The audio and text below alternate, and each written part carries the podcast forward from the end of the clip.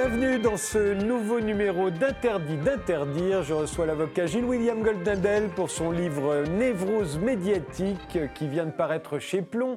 Le comédien Denis Lavant qui interprète le sourire au pied de l'échelle d'après Henri Miller au théâtre de l'œuvre. 25 représentations exceptionnelles du 16 janvier au 17 février et le plus grand mandoliniste français, Julien Martineau qui vient d'enregistrer le concerto pour mandoline numéro 2 de Calace chez Naïve. Mais commence par des images. Alors, qu'est-ce qui est moderne? Quel est le style de notre époque? Voici la réponse de Denis Lavant. bah oui, c'est vous qui avez. Ça. voilà. Voilà. Ah ouais. Tout est dit, vous allez me dire. Mais C'est-à-dire, une vache peut en cacher une autre. hein. Ouais. pourquoi cette image avez-vous Je sais pas, parce je sais pas si c'était le style de Oui, l'époque. vous trouvez ou que c'est le style mais, de notre époque Mais euh, j'avais pas compris les directives. mais c'est une, une photo que j'aime beaucoup. Elle est l'autre vache, elle a un peu plus de sombre en principe. Oui, peut-être, oui, vous savez, c'est ma fille Cham Ouais. qui, a, qui a- qui a fait ça, qui a fait ce tirage en grand, qui nous a donné pour Noël. Ah, donc c'est une photo de votre fille Oui, c'est une, une photo de notre fille, Ouais. Cham. Et, et- et voilà, il y a quelque chose de très inquiétant dans ces, ces vaches euh, qui sont dans un univers carcéral. En même temps, on dirait presque. Effectivement, il y en a une qui est très en lumière, l'autre qui est beaucoup plus dans le noir. Sur le, Ouais. Il y a un peu trop de lumière, hein, il me semble. Ouais. Et donc, il y a une sorte de mystère et de menace de ces beaux vidés. Quoi. Il y a un truc, on dirait un peu des, des vaches zombies, euh, voire vampires. Donc, on c'est pourrait très inquiétant que- et c'est un On peu pourrait moelleux. penser que ce sont nous- c'est nous les vaches. Aussi. bah, c'est un peu en miroir aussi, Ouais, hein. naturellement. hein. Il faut le reconnaître. Julien Martineau, votre image à vous, euh, elle date un peu. Si j'ai bien reconnu, c'est le Métropolis de, de Fritz Lang. Voilà, alors j'avais hésité avec euh, deux autres images, une Tesla, une voiture Tesla, et puis euh, une photo des manifestations à Paris euh, des Gilets jaunes. Et puis euh, finalement, je me suis dit, Métropolis euh, représente un petit peu tout ça. Alors c'est une société euh, euh, un peu plus simplifiée que la nôtre, puisqu'il n'y a pas la dimension politique, mais c'est ce, com- ce combat un petit peu des ouvriers euh, contre euh, le capitalisme et avec des, des gens qui vivent dans des jardins euh, d'Éden suspendus. Et je trouvais que c'était. Pendant que d'autres travaillent au fond, euh, sous-sol. et je me disais en fait euh, que euh, aujourd'hui on n'était peut-être pas aussi malheureux que les ouvriers de, de- de Métropolis, mais par contre qu'on était plus, plus angoissés en fait. Euh, notre époque, c'est une époque où même si il y a beaucoup de gens très malheureux, mais euh, globalement, je- on, on a souvent un frigo, on a souvent de quoi manger, pas tout le monde, mais euh, par contre, on est instable euh, dans, voilà, dans notre vie quotidienne. On a peur du lendemain, en fait. Voilà. Et c'est pour ça que j'ai choisi cette image. Ah, hein. Gilles William Goldnadel, une image très simple, vous, Ouais, c'est un très moderne.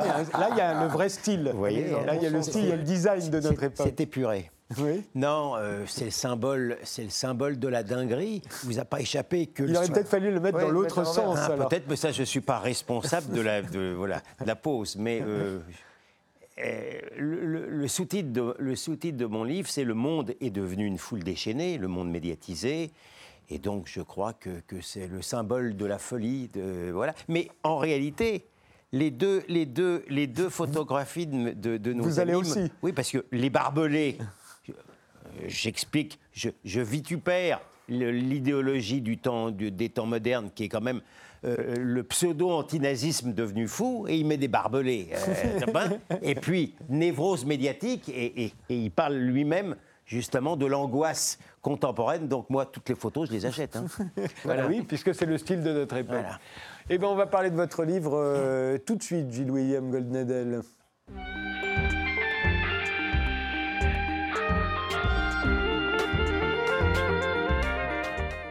Névrose médiatique euh, vient de paraître chez Plomb avec ce sous-titre Le monde est devenu une foule déchaînée, euh, plus aujourd'hui qu'hier? Oui, euh, j'ai jamais pensé que le monde avait été, raisonnable.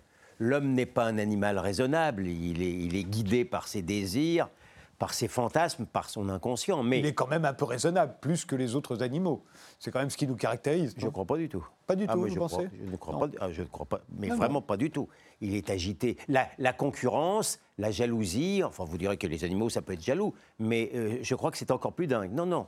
Mais ce que je veux dire, le monde médiatisé euh, est, est surtout devenu électronique. Moi, je- je soutiens, si vous voulez, que euh, les individus isolés chacun dans leur coin, mais interconnectés en permanence et qui peuvent en plus être interactifs, forment une foule médiatique. Et comme toutes les foules, telles qu'elles ont été décrites par, euh, Gustave Le Bon et, et Freud dans- il y a 100 ans et que je revisite, eh ben une foule, c'est pas très c'est pas très raisonnable. C'est au contraire guidé par les passions, par, par les sentiments, euh, par, par l'inconscient euh, névrotique, euh, le suivisme, et puis qui ont beaucoup plus soif de certitude idéologique, de religion, autrement dit, eh ben, que, que de vérité. Mais alors justement, la- l'aspect névrotique du monde actuel que vous décrivez euh, euh, euh, minutieusement dans ce livre, il se traduit comment?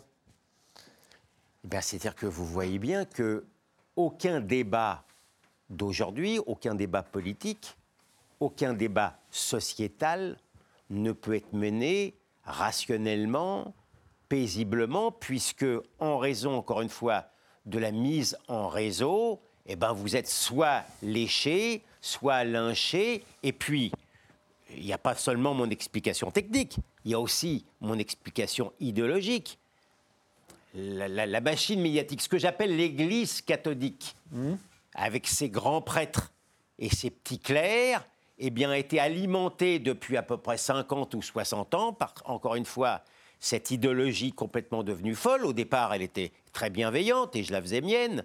Le, le- le culte, enfin, sinon le culte, au moins de, de- de professer la- ce qui s'était passé pendant dans la, guerre des mon- la Seconde Guerre mondiale, la Shoah. Ce que vous appelez le, Big Bang Shoah. La- moi, ça fait 30 ans que je décris le Big Bang Shoah. Ouais. Le, euh, euh, le Big Bang Shoah, il est intervenu à la mi-temps des années 60. Bah, bah, euh, 68, c'est CRS-SS. À partir de ce moment-là, il y a une confusion terrible dans les esprits qui laisse à penser que l'État-nation occidental, d'une certaine manière, est à l'origine du pire crime de tous les temps mais été plus loin en vérité dans ma réflexion au fil des ans. Moi, j'en suis arrivé à la conclusion que finalement, euh, la Shoah, c'est- dans le monde post-chrétien qui est le nôtre, où les églises sont, sont vides, a été vécue comme une véritable nouvelle crucifixion avec le juif déporté en pyjama rayé qui, qui, qui, qui, qui re- re- re- ressemblait assez bien à Jésus le juif puisqu'il était décharné, il se défendait pas, il est maigre, il sourit pas, mais ça, a entraîné, si vous voulez, dans ce fantasme post-religieux, toute une déclinaison de, de- de- de- Jésus le juif. Alors on a viré vite le juif euh, après sa victoire insolente et militaire pour le remplacer par le nazaréen palestinien. Et, et- et- et puis d'autres déclinaisons Oui, vous dites aujourd'hui ce serait la femme, euh, la femme. euh, Aujourd'hui, il y a- il y, a euh, la femme. agressée y a- sexuellement il y a ou l'homosexuel. Il y a l'immigré, il y a tout vous voulez. Ce sont évidemment des figures stéréotypées. Et à côté, il y a un panthéon noir. Il y a évidemment Hitler, l'antéchrist, qui ressemble quand même assez bien à l'antéchrist. Puis ensuite, toute une déclinaison de salauds déclinés qui sont tous blancs. Parce que ce que je veux dire, fondamentalement, je prétends que dans l'inconscient collectif d'aujourd'hui, le fait de partager en commun avec l'antéchrist la couleur, la même couleur, ça a entraîné dans l'inconscient collectif occidental une sourde honte d'être blanc. Et donc vous avez toute une déclinaison de blancs détestables, vous avez Pétain, vous avez Le Pen, le Franchouillard, et puis pour arriver en dernière analyse à l'hétérosexuel mâle blanc. Mais reconnaissez tout de même, euh, William Goldnadel, que depuis 500 ans, euh, les, les Noirs, euh, les Arabes, les Asiatiques euh, ont toutes les raisons de craindre les Blancs. Et les juifs aussi. Et- et les juifs aussi, bien sûr. Le juif, le drame de l'époque, c'était qu'il était vécu comme un, un, un métèque un peu négroïde, Voilà. disait l'extrême droite. Aujourd'hui, il est assimilé aux Blancs. Non, mais on, est dire. passé en vérité. On est passé. d'ab- D'abord, excusez-moi, les, les Blancs n'ont pas plus à, à- à- payer les torts de leur père que les Noirs ou les Arabes les torts de leur père. Moi, je ne sais pas ce que c'est que l'hérédité successorale en cette matière. Mais ce que je veux dire, on est passé d'un excès l'autre. On est passé d'un Blanc qui se considérait excessivement comme supérieur au moins intellectuellement au non-Blanc à un Blanc qui se considère maintenant comme inférieur moralement à un non-blanc. C'est tout aussi excessif, c'est tout, aussi injuste, c'est tout aussi stéréotypé. Mais l'idéologie appelez- de l'époque, c'est celle-là, Oui, c'est pas l'autre. ce que vous appelez euh, se, se considérer inférieur moralement, est-ce que ce n'est pas tout simplement de reconnaître que depuis cinq siècles, c'est vrai, les Blancs ont asservi les autres Mais on est populations, censé. ont largement Non, pillé mais toute attendez, la planète, mais etc. est- etc. D'abord, d'abord, c'est faux. Non euh, non, d'abord, c'est- Non, non, je vous en pose la question. En matière d'esclavage, pardon, euh, on- on- on- l'esclavage transatlantique. L'esclavage a existé, mais l'esclavage arabique a été beaucoup plus ancien, a, a été beaucoup plus nombreux, et comme par hasard, celui-là, on n'en parle pas, il est même interdit, Madame Taubira, dans sa culture mémorielle, l'avait même interdit de citer. Vous vous rendez compte? Parce que justement, il est l'œuvre, il est l'œuvre des non-blancs. Mais, cela étant, pardon, mais encore une fois, c'est pas parce que les blancs se sont euh, euh, euh, infiniment mal conduits pendant des années par rapport aux non-blancs dans le cadre d'un colonialisme qu'il faut aussi revisiter, qui n'avait pas que des aspects négatifs, que les enfants des enfants des enfants vont encore payer la facture par rapport à des gens qui ne seraient pas blancs et qui seraient constamment en position de créancier. Euh, et on peut l'expliquer d'une autre manière, c'est de considérer que ces cinq siècles pendant lesquels les Blancs ont dominé la planète et, l'ont, euh, donc, et ont donc asservi les autres, ils se sont aussi considérablement enrichis et que donc les positions que nous occupons aujourd'hui euh, euh, dans l'économie mondiale seraient le résultat euh, de toutes ces rapines. Oui, mais enfin, je pense que c'est une vision historique qui n'a pas, qui n'a pas son, de- d'explication économique. Ça, n'est plus comme ça que ça se passe maintenant. Euh, pardon, mais euh, depuis, depuis, par exemple, on va prendre, on va prendre un seul exemple. Vous ne pouvez pas expliquer la faillite politique, intellectuelle, économique de l'Algérie uniquement en l'expliquant pour des raisons coloniales. L'Algérie, elle s'est retrouvée avec, avec du pétrole à foison, avec, avec toute une population qui pouvait travailler. Euh, Ça n'est pas, pas de la faute des Français si euh, le FLN en prolongeant, Frédéric, en prolongeant la culture du ressentiment. Ce qui explique le mieux, d'une certaine manière, la faillite politique et économique de l'Algérie, c'est la culture du ressentiment, c'est pas l'héritage du colonialisme. Mais on peut dire aussi, et pendant la révolution arabe, euh, ceux qui, se révoltaient ne sont pas privés de le dire, c'est que les pays occidentaux, au nombre desquels on peut compter la France, ont toujours soutenu les dictatures, euh, que ce soit dans le Maghreb ou au Moyen-Orient, l'Algérie donc, mais aussi la Tunisie du temps de Ben Ali, évidemment en Égypte, etc., etc. Écoutez, je ne suis pas sûr, je ne suis pas sûr que l'enthousiasme des pays occidentaux, notamment en raison de cette culture que je déplore, qui a été justement de, se réjouir ouvertement que des p- plutôt débonnaires, pardon, mais je ne suis pas sûr, je ne suis pas sûr que la Tunisie euh, ou- l'Égypte, par exemple, ait fait une bonne affaire en, en renonçant à Moubarak pour le frère musulman. Je ne suis pas sûr que c'était une très très bonne Bah, affaire. D'ailleurs, le frère musulman a été renversé Bah, depuis et par de nouveau un militaire. compte ass- voilà, de Voilà. toute manière. Et, et vous remarquerez que maintenant, l'Occident est beaucoup plus humble dans cette manière d'intervenir. Bon, il- et- et- il a et- quand même applaudi Voilà, et on à, ce renversement. Pardon Il a quand même applaudi à ce renversement, l'Occident. oui. hein. Plutôt, oui, oui. Mais la nouvelle foule médiatique dont vous parlez, euh, Gilles-William Goldnadel, en quoi est-elle différente de la foule décrite par Gustave Le Bon, d'ailleurs, euh, euh, que vous citez euh, dans ce livre, dans Psychologie des foules, hein, qui date, je, si je me souviens bien, de 1895, Oui, enfin oui, la fin du absolument, 20 oui, 19e oui, siècle, ou de la psychologie des masses de Freud, qui lui, celui-là date des 1920, années 20. oui. En quoi est-elle fondamentalement changée, là? C'est la même empire. C'est la même empire parce que, d'abord, elle n'a pas besoin de, se réunir physiquement, d'accord, pour pouvoir euh, éclater avec le, même caractère totalement déraisonnable. Et ensuite, si j'ose dire, elle n'est plus encadrée par aucun meneur. Et, Freud, d'ailleurs, décrit la foule en panique euh, comme, pire de tout. Euh, vous êtes dans un théâtre, on est tous ensemble, on s'aime, etc. Et tout d'un coup, il y a un incendie. Je peux vous dire que c'est sauf qui peut. Et, nous sommes maintenant dans une situation où les foules en question sont pratiquement au bord, au bord de, la panique, puisqu'il n'y a plus de meneurs pour les encadrer. Alors, je n'en suis pas à faire le deuil des grands meneurs, des foules, des foules, je vous voyais venir, je vous voyais venir, des foules euh, euh, communistes ou des foules fascistes des, des- des années 30. Mais d'un excès l'autre, aujourd'hui, et je passe en revue, vous avez vu l'ensemble des meneurs en question, il n'y en a plus un qui tient la route. Il n'y a plus rien. Les, les hommes politiques, c'est même pas la peine d'en parler. Les journalistes, il n'y a, a, pas plus décrédibilisé, à mon avis, à ses justes titres, en raison du fait qu'ils ont cessé d'informer et qu'ils sont complètement dans le prêchi-prêcha. C'est les fameux petits clercs de l'Église catholique. Euh, catholique pardon. Les, les, les, les artistes, les artistes aujourd'hui sont infiniment moins révérés pour la plupart que maintenant parce que leur bonne manière, leur, leur, leur générosité qui coûte pas cher euh, euh, euh quand on a 400 mètres carrés. Et, et, Là, vous parlez des stars.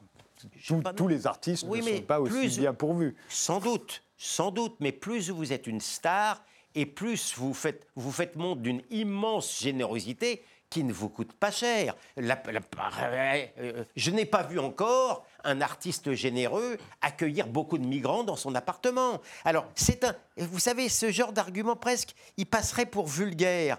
Mais il passe pour vulgaire tellement il est vrai. Et je pense qu'aujourd'hui, eh bien, le public commence tellement à se lasser de ces postures généreuses des artistes que du coup, en tous les cas, ceux euh, qui sont les plus intelligents parmi eux, et Dieu sait qu'il y en a, ont pris, vous avez peut-être remarqué, une position plus humble par rapport aux grands problèmes, parce que, je, pardon, euh, je ne vois pas quel magistère intellectuel ou moral particulier un artiste euh, par rapport à vous ou moi ou l'homme de la rue, je sais pas. Et ce qui, différencie les foules médiatiques d'aujourd'hui des, foules dont parlaient euh, Gustave Lebon et, et, Freud, c'est évidemment que ces foules aujourd'hui sont devenues émettrices. Euh, pendant très longtemps, à l'époque de Freud et de Gustave Lebon, euh, l'information, le pouvoir, euh, le, le, journalisme étaient réservés, on va dire, aux hommes d'abord, aux blancs la plupart du temps, hétérosexuels, en tout cas considérés comme tels. Et est-ce que ce qui ne change pas aujourd'hui, justement, c'est que tout le monde ayant la parole, euh, on a tendance naturellement à, faire porter euh, le chapeau, ou en tout cas à, s'en prendre à ceux qui autrefois se, avaient, euh, non pas forcément tous les droits, mais en tout cas avaient le monopole de, du commentaire. Vous avez raison, les foules, les foules plurielles sont, sont, sont plutôt vindicatives et revanchardes ça peut se comprendre. Et également, je pense que vous faites allusion peut-être à la culture underground des, réseaux sociaux qui, par une défiance assez justifiée par rapport aux, journaux, aux informations, parce que, pardon, parlons des fakes, mais la plupart des fakes que l'on reproche à la culture underground d'Internet ou même à certaines chaînes, suivez mon regard, eh bien, elles elles sont produites la plupart du temps, et je donne des exemples à foison dans mon bouquin, par les grandes chaînes de l'Église catholique. Pas plus tard, pas plus tard qu'il y a trois jours ou quatre jours, le 15 décembre, vous avez, euh, vous avez France 3 qui a trouvé le moyen, et d'ailleurs j'ai été saisi par euh, le, syndicat euh, FO. En tant qu'avocat, donc. En tant qu'avocat, pardon. oui, oui. Oh, euh, ça, c'est le mélange des gens, vous voyez.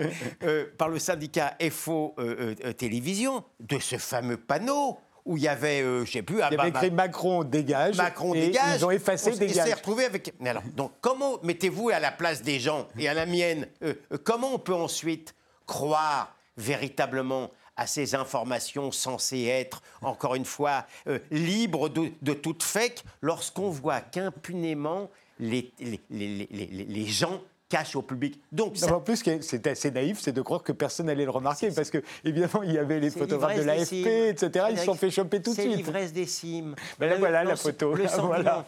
Le, sen, le sen, derrière vous. Bah voilà. Le sentiment, le sentiment d'impunité. Et ensuite, le, le, le prix à payer. Bien sûr, vous avez. Donc, on ne peut plus cacher sur Internet ça. Ils n'ont pas pu le cacher. 12 secondes après, ça, ça tournait, c'est fini. Mais il y a, y a, quand même, la facture est lourde parce que dans Internet aussi, il y a le meilleur et le pire. Et vous avez des informations, bien sûr, qui sont invérifiables. Mais à qui la faute? Et voilà. Et euh, vous vouliez dire une chose, euh, Denis Lavant euh, Non. je me sens totalement en dehors du coup. je ne comprends pas tellement où vous voulez en venir. Quel est l'itinéraire, la trajectoire de, de votre propos, en fait? Parce que ça c'est que les foules sont devenues folles. C'est tout. Mais c'est pas qu'avant. C'est pas. Vous avez raison. C'est pas nouveau. mon, boulot, mon bouquin s'adresse aux gens qui, qui, qui, qui constatent, comme moi, que le, le monde est devenu incontrôlable et incontrôlé, vraiment dingue, et qui veulent comprendre pourquoi, et je leur apporte, je crois, une réponse. Et vous leur apportez notamment une réponse à- au fait qu'il y a une sorte de racisme anti-blanc, euh, y compris partagé par les blancs eux-mêmes, d'après ce Ah que bah, vous mais- dites. Il n'y a pas plus euh, anti-blanc qu'un blanc Mais, aujourd'hui. mais alors là où je suis pas tout à fait, où je partage pas forcément votre analyse, Gilles-Louis Goldhandel, c'est qu'avant Internet, parce que ça a l'air d'être le produit d'Internet, ce que vous dites. En tout cas, ça s'est renforcé Bon, non, attendez, considérablement on se avec connaît depuis Internet. longtemps. Euh, euh, je veux dire, j'étais déjà à vitupérer l'époque médiatique il y a une trentaine d'années Oui. où Internet. Non, Non, parce que j'allais vous dire, j'allais- vous dire, autant de la guerre d'Algérie et de la guerre du Vietnam, Ouais. par exemple, vous avez dans, en, en France pendant la guerre d'Algérie, aux États-Unis pendant la guerre du Vietnam,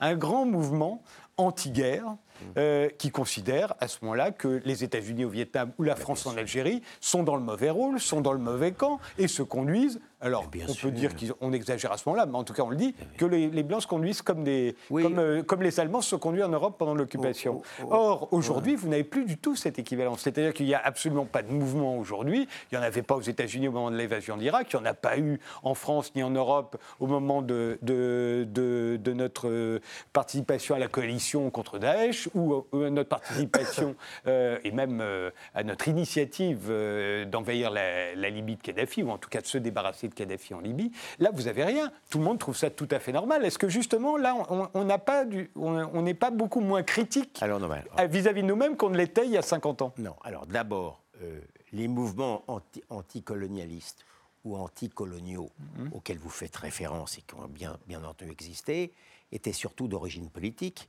Le, le, euh, le contre la guerre d'Algérie, c'était principalement le Parti communiste français, puisque les socialistes eux-mêmes étaient, étaient, étaient, étaient pour, étaient pour l'Algérie française pendant très longtemps.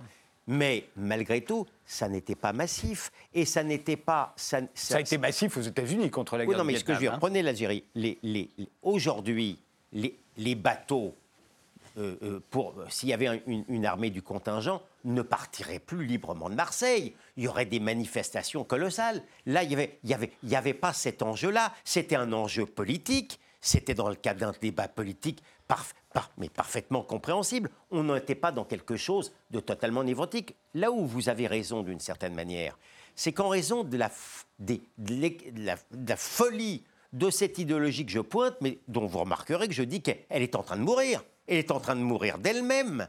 Eh bien, c'est vrai que maintenant, déjà ces mouvements-là, pratiquement, n'existent plus. Il n'y a que l'Église catholique, dans les chaînes qu'elle contrôle encore en majesté, mais, c'est d'une certaine manière, il faut reconnaître que les attentats du terrorisme islamique d'il y, a- cinq ans ont, porté un coup de grâce intellectuel pratiquement définitive à ce que j'appelle l'islamo-gauchisme. C'est terminé. Sauf, encore une fois, je, décris l'astre islamo-gauchiste comme un astre mort, mais qui irradie encore de ses rayons, que je considère pour ma part comme malfaisants, effectivement, les, euh, médias dominants, mais c'est terminé. En vérité, on vit, on vit, et c'est d'où la conclusion, vous avez vu, un peu, un peu optimiste de mon, de mon bouquin. Certes, on ne cassera pas la machine, on ne cassera pas Internet, qui d'ailleurs, encore une fois, a des aspects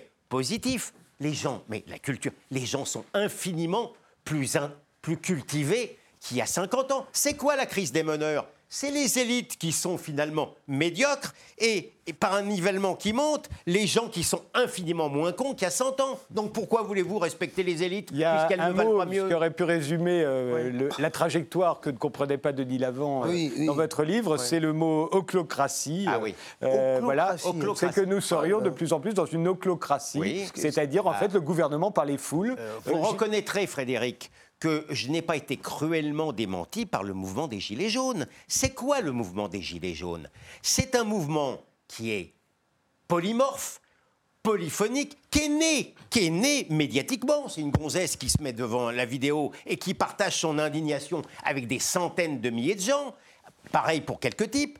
Ça crée une foule médiatique qui entraîne une foule physique dont les exploits eux-mêmes recréent dans une dialectique dynamique des foules, des foules médiatiques. Donc vous et, et reconnaissez que c'est difficilement contrôlable. Et quand le génie sort de la bouteille, c'est très difficile de le On pourrait dire, j'imagine que MeToo, le mouvement MeToo, c'est la même chose Ah pour bah, vous? euh, je, je- je lui fais, je lui réserve un sort cruel particulier dans mon bouquin. J'explique comment il est né, j'explique les dégâts qu'il a causés et je montre, et je montre comment les égéries, les égéries de MeToo, elles-mêmes, elles-mêmes étaient dans une forme de mythomanie complète et qu'elles sont elles-mêmes rattrapées et poursuivies également pour justement des... des- des- Pas toutes, deux d'entre Enfin, la- elles. et La principale, Asia Argento, elle est, elle est quand même le modèle Et, emblématique et, et du Avita genre. Ronel aussi. Et euh, Avita Ronel aussi, voilà. absolument. Un, un mot, euh, Julien, sur ce sujet? Euh, Sur ce sujet, moi je pense surtout en fait à, Facebook finalement, c'est-à-dire qu'on en revient toujours au Gafa. Et Facebook est le moteur principal de, tout ce qui se passe euh, aujourd'hui aussi. On n'en a pas parlé, mais je me dis aussi c'est très facile dans des pays peut-être moins démocratiques et ça se passe d'ailleurs de couper le, le- le réseau et quand le réseau social est coupé, tout ça ne peut plus exister. Le gouvernement des foules s'arrête. On pourrait dire c'est une bonne nouvelle, le gouvernement des foules, c'est la démocratie. Bah, écoutez, Oui, moi je trouve ça plutôt positif. Mm. Il n'y a pas de leader. En soi, c'est pas négatif du tout. disons, encore une fois, euh, dans les régimes dictatoriaux, il est bon qu'il y ait Internet. Dans les régimes démocratiques, trop d'Internet dû la démocratie. Voilà. Névrose médiatique, le monde est devenu une foule déchaînée. C'est le titre du nouveau livre de Gilles William Goldnadel et c'est paru chez Plomb.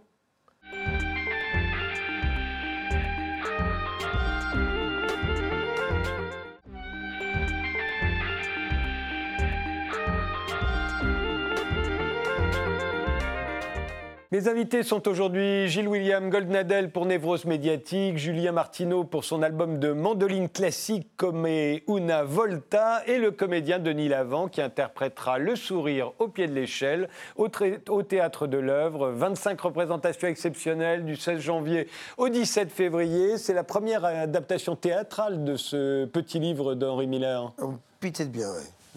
Oui, je, je pense, ouais. et alors pourquoi ce texte Bah, parce qu'on me l'a proposé. Ah oui? Ouais. Vous l'aviez pas lu? Euh, si, je l'avais lu, mais souvent, comme euh, les propositions qu'on me fait, euh, généralement, je saute dessus parce que ça fait un écho, quelque chose qui s'est déjà passé dans le pa- auparavant. C'est un, un- un petit livre dont on m'avait fait cadeau euh, en plein tournage des Amants du Pont-Neuf. Le film de Léos Carax, Ouais, qui a duré vous a ans, rendu célèbre. ouais. En quelque sorte. Et maudit en même temps, mais bon. Et, et, et on m'avait donné ce livre qui était totalement éclairant, qui est un, un petit livre de Harry Miller, une petite fable, qui parle d'un clown qui en a assez de faire rire les gens et qui quitte le cirque pour se trouver lui-même, pour se, pour se trouver. Pour, euh, et en fait, il voudrait partager la joie et pas susciter la moquerie, pas susciter le, le rire. Et, et je ne sais pas pourquoi ça, ça pose plein de questions sur l'identité, sur le fait de se dédoubler pour jouer, sur. euh, en, tout, en tout cas, moi, ça m'a parlé énormément. Mais c'est quoi. Parce qu'effectivement, c'est un clown qui trouve qu'au fond, c'est pas très difficile de faire rire ou de faire pleurer. Il vise plus haut. hein. il veut donner de la joie. Pour lui, c'est supérieur. Mais En fait, c'est très simple. Ça, ça L'image, euh, la matrice de- du film, je dirais, j'allais dire, mais de, de- de cette fable, c'est un, un- un clown à un moment donné qui a inventé un, un numéro merveilleux où il tombe en extase au pied d'une échelle, où il y a une baudru- baudruche qui représente la lune. Et, et- et c'est un. il fait même pas exprès, il s'oublie. Il, il tombe en extase comme ça. Et les gens, ça les fait marrer. C'est un succès total. Et, et il se réveille de ça. Et il dit Ah ouais, il est, il est surpris lui-même. Et il recommence ça, soir après soir. Et pareil, les gens, ils, ils sont épatés de ce grotesque, de, de cette extase païen, quoi, de, ce clown en extase au, pied de la lune, et au pied d'une échelle. Et en fait, tellement il, il pousse le bouchon loin qu'un jour, il s'oublie complètement. C'est-à-dire, il, il- il reste scotché 30 minutes, ça. Et les gens, ils commencent à, rire, puis à plus rire, puis à s'impatienter, et puis à, râler, puis à prendre tout ce qui leur traîne sur la main et le bombarder. Et le gars, il se réveille, le visage en sang, et il quitte le cirque. Mais c'est quoi un clown pour vous, euh, Denis Lavant Ah, c'est En quoi un clown, c'est c'est différent d'un acteur? Absolument. Parce que c'est une grande réflexion sur le clown, euh, ce texte d'Henri C'est Miller. une réflexion sur l'artiste. Oui, justement. C'est vrai que Henri Miller lui-même se compare comme un clown. Mais il voulait être Ah, clown. Il, dit, je il a dit, quand il était enfant, il voulait être clown. Ouais, moi Henri aussi, Miller. vous Moi aussi, aussi, c'est une sorte de, Ouais. de fantasme, de rêve, de... Oui, c'est pour ça. Pour moi, c'est pour ça que ça me laisse pas indifférent, ce texte. Parce que tout en, en- en ayant choisi d'être comédien, j'ai quand même collectionné toute ma vie les, les, les petits instruments de musique, l'acrobatie, le jonglage, tous les trucs qui sont le propre, euh, le propre du clown. Parce qu'on a l'impression que ce qui est propre au clown, justement, c'est au fond un maquillage, un costume. Et, Bah, c'est-à-dire, et- et- et c'est- Miller a l'air de dire qu'au fond, il- en dessous de tout ça, il ne reste plus personne. Le clown, c'est personne ou c'est tout le monde? Euh, oui, en fait, si, si vous voulez, pour moi, le, le clown, ça serait euh, le comédien, il se met au service de personnages différents, de- d'auteurs dramatiques, de metteurs en scène. Le clown, c'est avec lui-même qui sculpte une autre personnalité. C'est comme un, un- un- un poète euh, vivant, un poète en action, qui passerait pas par l'écriture, qui passerait par, euh, par le jeu, donc par la vie. Et bon, ça se passe généralement. Le clown, euh, le propre du clown, c'est d'être dans une piste de cirque. Après, il y a Grock qui l'a fait sortir du cirque. Mais il y a ce rapport extrêmement poétique au monde et, euh, t- cette spiritualité qui est, qui est de l'ordre de la poésie, en fait. Henri Miller dit aussi que le, enfin, le personnage d'Henri Miller dans, dans Le sourire au pied de l'échelle dit que le clown, au fond, a une mission spéciale. C'est, faire revivre les erreurs, les errements, Ouais. les malentendus. euh, Qui sont les plaies de la race qui humaine. sont les plaies de, la- de- Ouais. de l'espèce humaine. Et au fond, à chaque fois qu'on voit le clown qui va regarder dans le canon du fusil chargé, on sait que ça va lui tirer dessus, qui va pousser une porte, on sait qu'il ne faut pas qu'il y aille. D'ailleurs, les enfants le crient. Non, non, on Oui, n'y oui, va pas. oui. Et il y va quand même. Et, et au fond, chaque fois, c'est cette espèce d'ineptie que représente le clown, Oui, c'est nous. C'est-à-dire, c'est tout ce que l'espèce humaine a toujours fait, les, les mêmes erreurs qu'elle a toujours commises. Absolument. D'ailleurs, à un moment, il dit très justement, mais c'est pas nous qui applaudissent, c'est eux-mêmes. C'est vraiment de tendre, comme le dit Shakespeare par rapport au, au théâtre élisabétain, mais c'est vraiment de tendre un miroir à la bêtise humaine. Mais pourquoi alors le public ne se lasse-t-il pas de ces absurdités? Ben, justement. Parce que il, il, euh, bah, c'est un, un passage que j'ai travaillé tout à l'heure en plus. Parce que comme, comme le dit euh, Henri Miller, parce que ça fait, ça fait des millénaires que les humains se trompent de chemin. Oui. Des millénaires que toutes leurs quêtes, leurs interrogations les mènent au même cul-de-sac. Ça, ça va vous plaire, ça, euh, Gilles William Goldnadel ça me plaît beaucoup, mais ça me plaît encore davantage. Enfin, c'est d'autant plus angoissant quand même que je vous indique qu'il n'y a plus de clowns. On croit. Si. Il n'y en a plus de stars. Ah, Non, mais- Excusez-moi. Il y en a, il y en a, il y en a. Bien sûr qu'il y a des clowns. Il y a Ça des m'a pas très grands échappé. clowns. C'est pas- Allez voir le cirque Trottola. Non, mais ce que je veux a- dire. Il y a Bonaventure Gacon qui est un immense C'était clown. pas mon propos. Ce Bon, que je veux dire, c'est que l'enfant que j'étais, le clown rentrait chez moi par la télévision. Il y avait la piste des étoiles. Ouais. On connaissait les avatars. On vivait, on vivait avec les clowns. On n'en voit plus. Les mômes d'aujourd'hui, pardon, ils voient plus de clowns. Non, parce que Ils en il y a- voient il y a moins. Il y a même eu la période où on détérioration. avait peur des clowns. Vous vous souvenez, les, les clowns euh, Oui, mais bien sûr. Il y a clowns. une détérioration Bien de l'image du clown, Bien du cliché du clown, qui est devenu un, un truc de Stephen King, des, des- des voilà, clowns c'est qui agressent, qui sont comme, bien sûr. mais le phénomène du clown, il n'y a pas besoin du nez rouge. Bien sûr. Mais pour moi, c'est, c'est-à-dire, j'ai pas renoncé à être clown. De Mmh. toute façon, c'est un rêve d'enfance. Là, j'y retourne. euh, par Henri Miller, mais c'est quand même quelque chose qui reste présent dans, dans une sorte d'ambition intime, de, de- en tout cas d'aller vers ce rire poétique, qui, qui est, qui est le, le plus grand rire qui existe, qui n'est pas le rire des stand-up, hein, qui n'est pas de se moquer. En fait, c'est justement ça la différence qui est, qui est- qui est- qui est- qui est le clown avec les, les comiques contemporains. C'est le clown, il est dans son autodérision. Ça, c'est très vrai. Et c'est lui qui prend la Ça, charge. c'est très vrai. L'humoriste d'aujourd'hui est méchant. Ah oui. Le- la base, pardon, mais la base de l'humour d'aujourd'hui, moi, et ça, c'est un peu, c'est, le racisme. Tout tourne autour du racisme. Bah, c'est la discrimination. C'est la discrimination. oui. Mais le, le clown que nous avons connu, c'était pas ça. Il y avait aussi Fernand Renault, qui était gentil. On pouvait faire rire gentiment. On n'est plus Bah, il y a une maintenant dans le méchant cruauté euh, et dans l'idéologie. Mais en tout cas, c'est de lui-même qui rit en Oui, premier. oui, bien C'est ça qui fait la Bien différence. sûr. hein. Oui, alors qu'aujourd'hui, on rit, on rit On des rit, on tape sur le voisin. C'est ça qui fait voisin. rire. Il y a, il y a Le une figure du clown euh, qui est, qui est un peu passée de mode aussi, c'est le clown qu'on peignait. Les plus grands peintres du début du XXe siècle peignent des clowns. Le plus grand, certainement, c'est c'est Rouault. Et c'est d'ailleurs en pensant au tableau de, de Georges Rouault que, je crois, euh, Henri Miller a écrit écrit ce texte. hein. Il le dit dans la. Dans Euh, le, Je pense que c'est une commande même. c'est une commande de Fernand Léger. De Fernand Léger, Voilà. Voilà. qui, qui lui-même peignait des clowns. Oui, oui. Mais Miller raconte qu'il pensait, lui, au, au, au Oui. clown de, de, de Rouault. Mais à l'époque, tout le monde peignait des clowns. Après, c'était très mal vu hein, quand, euh, quand euh, on, continue de peindre des clowns aujourd'hui. on vous accuse de tous les noms. Mais ça aussi, c'était une dimension de la clownerie qui, est- qui était très familière. Ouais. Mais je sais pas, parce que moi, je connais pas tellement Rouault, en fait. Bah, Rouault, il a fait des, a des une- Christ en croix, des Christ Ah, et des oui. clowns. Ah, d'accord. Il y a une imagerie des, des- des clowns, oui, qui, euh, on en retrouve. En fait, on en voit partout. Hier encore, j'étais j'étais au marché d'Aligre. C'est forcément, je suis dans le clown.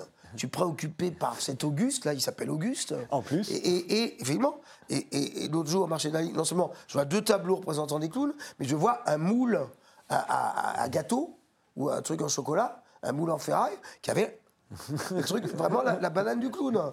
C'est. c'est, euh, Julien Martineau, vous êtes le plus jeune. euh, vous avez l'impression que vous avez échappé au clown ou Non, non, non, non, j'ai pas échappé.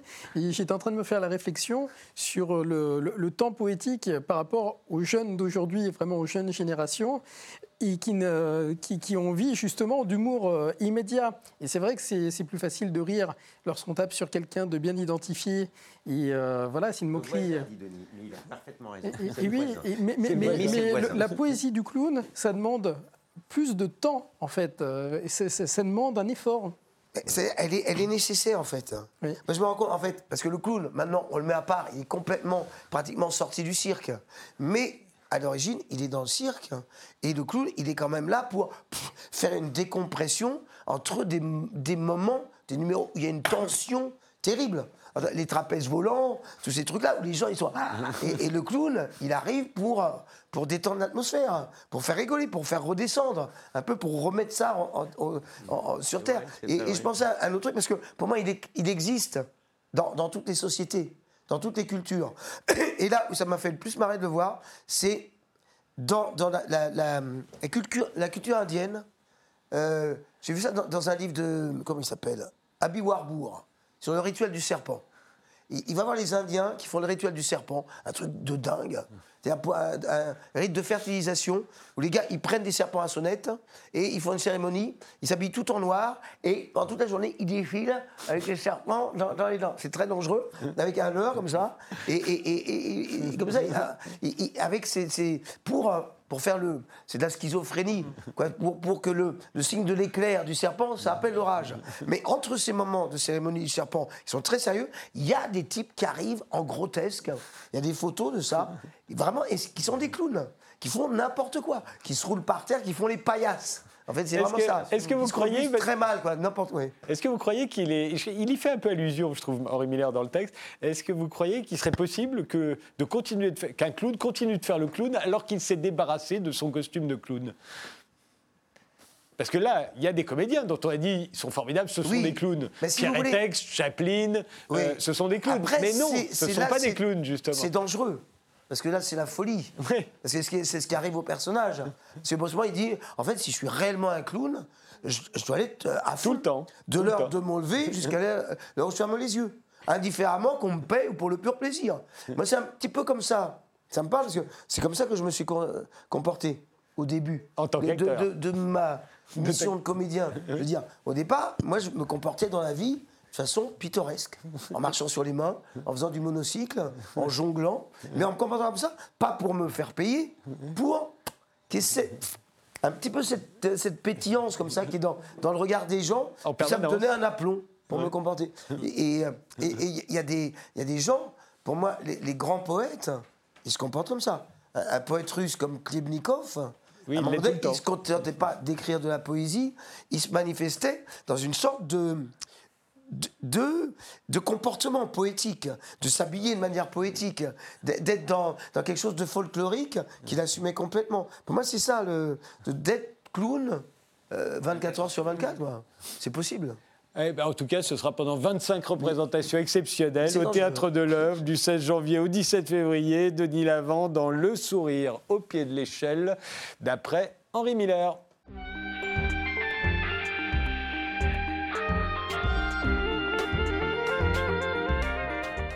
Julien Martineau, vous êtes mandoliniste, euh, vous êtes même le grand mandoliniste français à l'heure actuelle. Vous venez d'enregistrer chez Naïve le concerto pour mandoline numéro 2 de Kalaché et vous serez en concert euh, en soliste avec l'orchestre philharmonique de Radio France euh, le 22 décembre pour le concert de Noël.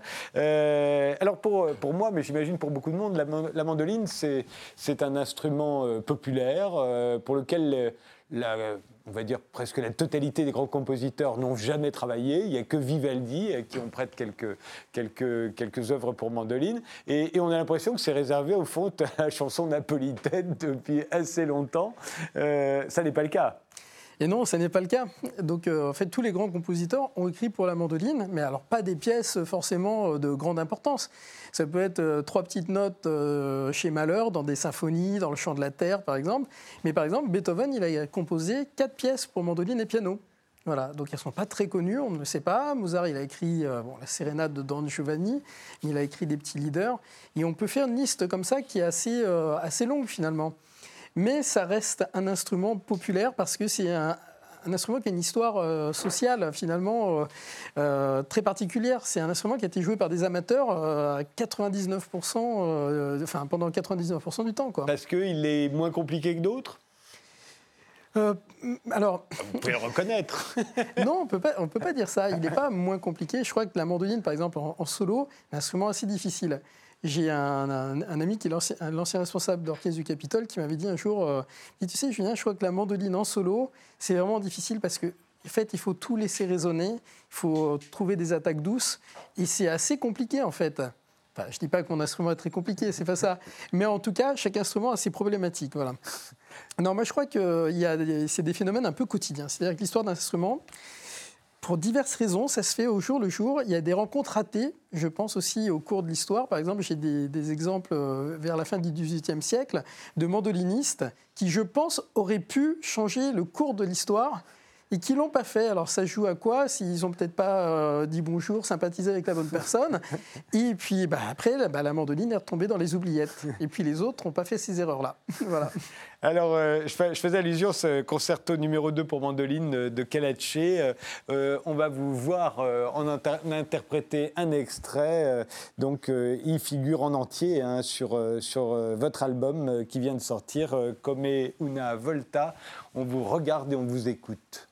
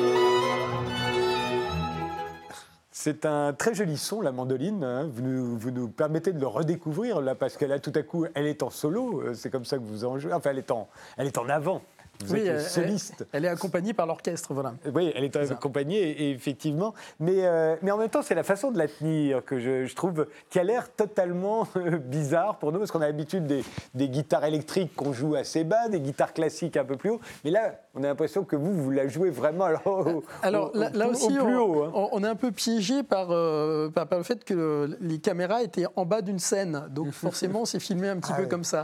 Mais, mais en tout cas, c'est un instrument que j'aime jouer debout en, concerto parce que le son passe mieux en réalité. On peut euh, être en appui sur ses jambes, etc. Alors que la tradition, c'est vrai que c'était plutôt de jouer assis. Je trouve qu'avec cet instrument-là, eh bien, on se retrouve tout rabougri. Puis quand on a envie de jouer dans des grandes salles, c'est bizarre, on ne se sent pas très à l'aise. Voilà. C'est la position des obades et des sérénades. Exactement. Voilà. Alors maintenant, j'ai une nouvelle position si je joue sur un tabouret de bar. Et ça, j'aime beaucoup en Vous voulez dire à la brassasse avec euh, le pied en haut, comme ça euh, Non, non, non. euh, moi, je suis assis sur. un- C'est la même position, mais assis sur un tabouret de bar. C'est très confortable. Puis il y a un petit côté un peu détendu, en fait, qui va bien. Mais ce qui a dû faire du tort à la mandoline, c'est Bourville en 1958 qui chantait.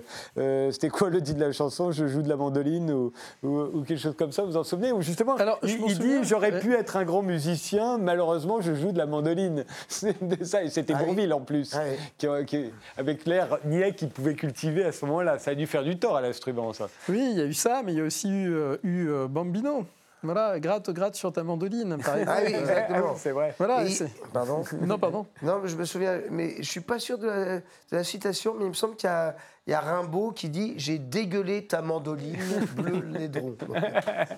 On va la vérifier parce que si elle n'est pas exacte, on la gardera pas celle-là.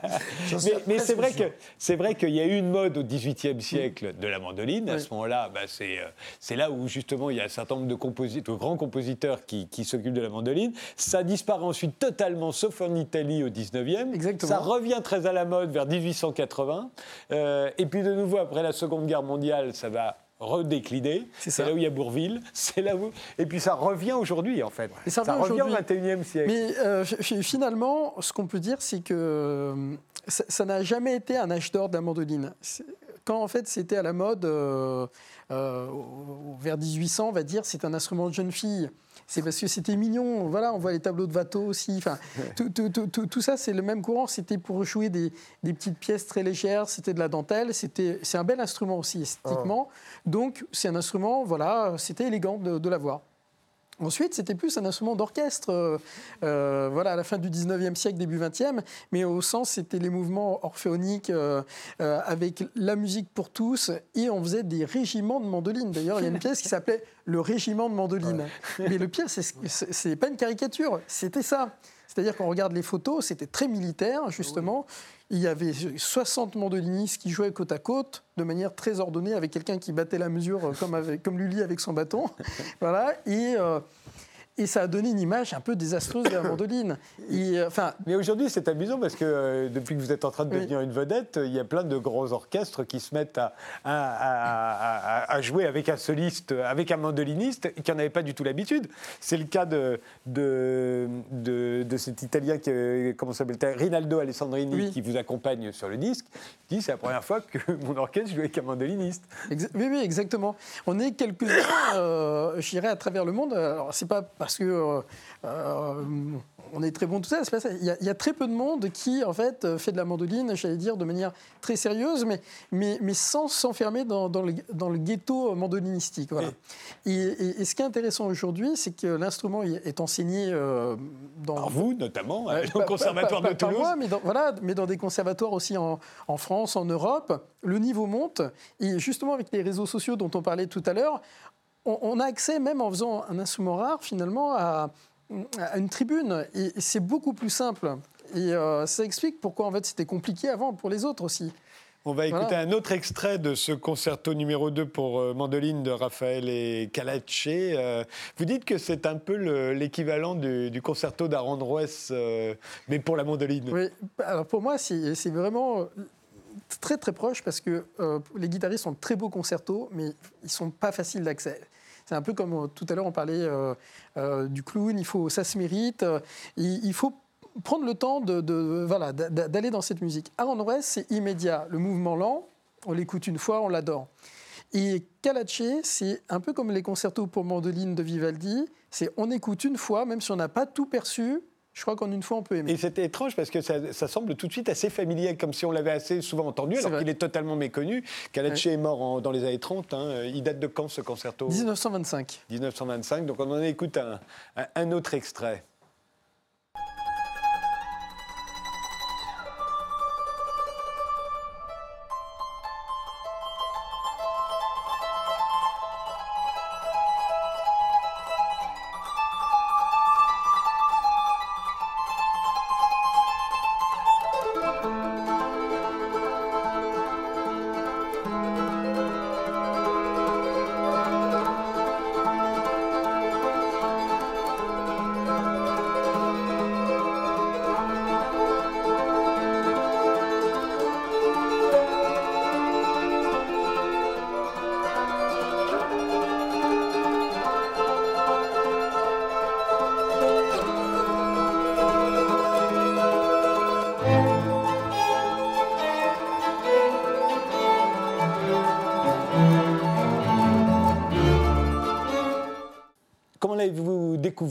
Ce concerto euh, Je crois savoir que c'est même celui-ci, en l'entendant, qui vous a donné envie de devenir musicien.